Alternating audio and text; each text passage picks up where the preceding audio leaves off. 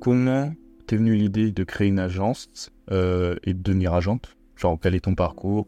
Et à quel moment tu as eu cette idée euh, pour faire ça? Ok. Euh, et ben du coup, j'ai envie de dire que l'idée, on me l'a soufflé. Il y a beaucoup de gens dans mon réseau personnel ou professionnel qui m'ont dit, mais en fait, toi, tu es agente.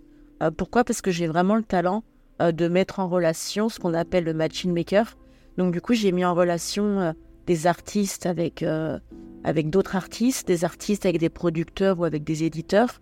Mais j'ai aussi mis en relation euh, euh, des amis et ils sont maintenant euh, mariés. Donc, j'ai vraiment le talent de mettre en relation. Et puis, si demain tu me disais que tu cherchais un appartement, je sais que si j'ai des amis qui louent ou qui vendent leur appart, j'ai vraiment, ça me demande aucun effort de, faire ce matching, de mettre en relation les gens par affinité, par besoin, par demande. Et donc, du coup, depuis, euh, depuis très longtemps, mais j'ai envie de dire depuis plus de 20 ans, on m'a souvent dit Ah, merci de m'avoir mise en relation. Et puis, depuis plus de 10 ans, on m'a dit Ah, mais en vrai, t'es un peu, euh, t'es un peu agente. euh, alors, moi, j'aime bien dire agente, alors j'aime bien. C'est plutôt que je suis une femme et que je dis agente. Et que des fois, les gens sont étonnés que je dise pas agent. Mais on m'a déjà dit Ah, mais t'es un peu agentimo, agentimo. Enfin, tu vois, ah, mais t'es un peu agente sportive parce que j'ai un ami et je lui ai permis d'avoir un sponsor. Donc voilà, j'ai vraiment ce talent-là. J'ai failli monter une agence matrimoniale ou une agence artistique. Et parce que, ouais, et parce que je suis euh, une militante culturelle et que je crois profondément et intimement au, au- au pouvoir d'un film, d'une série, d'un court-métrage ou d'un livre, j'ai choisi d'être agente artistique. Ok. Donc voilà. Et à quel moment Parce que là, ce que tu me dis, c'est que finalement, tu es allé un peu, on appelle ça le unfair advantage. Ce truc de. En fait, je me rends compte que j'ai euh, une, des qualités ou une sorte de talent dans ce Mm. milieu. Et au final, tu as foncé dedans. Et c'est souvent ce qui fait que euh, dans certains milieux, on va retrouver des gens qui sont doués, qui avancent vite. Mm. Parce que bah, c'est- on dirait, pour aller plus loin, souvent on dit que pour réussir ou pour aller plus vite, bah, si tu paries sur tes forces, tu vas aller plus vite, alors que si tu essaies de rattraper tes, tes points faibles, euh, bah, finalement, on a beaucoup plus de points faibles que de points forts. Donc c'est plus simple de capitaliser sur ton point fort. Totalement. Et euh, même si on t'a soufflé l'idée, à quel moment tu t'es dit, bon, ben, on me l'a dit plein de fois, là, ça y est, je me lance. Et comment euh, bah, t'as trouvé tes premiers... euh, je, sais pas si t'as d'abord accompagné des acteurs, des réalisateurs. Et ben, c- alors, vraiment, il y a eu le, le déclic euh, il y a cinq ans. Il y a cinq ans, en début d'année. Alors, euh, l'année d'avant, on m'avait beaucoup dit euh, bah, t'es un peu une agente, t'es un peu une agente. Et il y a cinq ans, euh, début janvier, je pose l'intention de plus travailler dans le monde culturel. J'avais une agence de com et de relations publiques.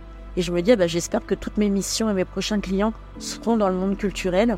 Parce que je sentais qu'entre euh, un client euh, B2B d'une société euh, qui vend des, euh, des, euh, des produits euh, de consommation et euh, quelqu'un qui, participe à la culture, je préférais euh, la partie culturelle. Donc il y a cinq ans, je me dis, bon, bah, je veux vraiment plus de missions dans, dans le monde de la culture. Euh, et puis, euh, je pense que l'univers m'a entendu. J'ai eu plusieurs euh, missions très liées à la culture, jusqu'à un moment, une, rencontre avec une boîte de production, une réalisatrice et même un acteur, où là, en vrai, je sens et on, on me demande est-ce que tu veux être mon agente? Et l'agence Colette n'existait pas encore et je réponds oui. Pourquoi? Parce qu'en vrai, j'avais déjà la vision de mon agence. Euh, et donc, du coup, j'ai senti que, hum, bah, que quand on m'a posé cette question est-ce que tu veux être mon agente? Parce que les autres fois, on me disait ah, t'es vrai, t'es un peu une agente, toi, t'es un peu une agente, toi. Donc, c'était une projection. Mais là, on m'a fait une demande. Et quand on m'a fait cette demande-là, je me suis dit oui. Et donc, du coup, ça a été un peu le top départ de la création de l'agence Colette. Et ce- il y a eu une fluidité euh, un peu déconcertante. C'est qu'à partir du moment où j'ai dit oui, ben, je sais pas, j'avais appuyé sur un bouton on et j'avais tout qui était euh, fluide, clair. J'avais une vision, j'avais le nom de l'agence, l'agence Colette. Euh, pas seulement parce que c'est mon prénom, euh, c'est plus compliqué. Pourquoi je m'appelle Colette? Bah, Pour cette femme, autrice, actrice, pionnière, qui, qui, était une femme très, très inspirante. Et du coup, ben voilà, tout, tout était un peu, tout était là dans ma tête et donc rapidement sur le papier. Et du coup, j'ai, j'ai commencé l'agence Colette il y a cinq ans. Après, j'ai communiqué au bout de quatre ans et demi le temps de créer bah, le site internet, d'avoir les premiers euh, artistes. Et j'ai commencé, je, savais déjà que je voulais des, euh, des donc, bien sûr des acteurs, des actrices, des scénaristes réels et aussi des auteurs de, de, de livres, de romans que je sens adaptables au cinéma. Et donc du coup, je me suis dit, je vais commencer petit, mais avec un peu de chaque. Je voulais déjà dès le début pas commencer que avec des acteurs et des actrices, mais qui est déjà l'échantillon de ma vision. Même si euh, je savais voilà que j'allais peut-être avoir euh, qu'une autrice, euh, qu'un réal et, quelques comédiens, mais je me suis dit je veux déjà que ça soit petit, mais que ça représente ma vision plus tard.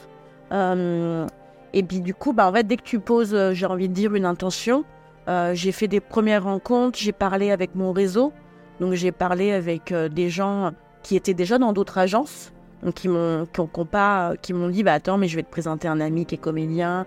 Ah bah tiens j'ai un ami qui est réalisateur.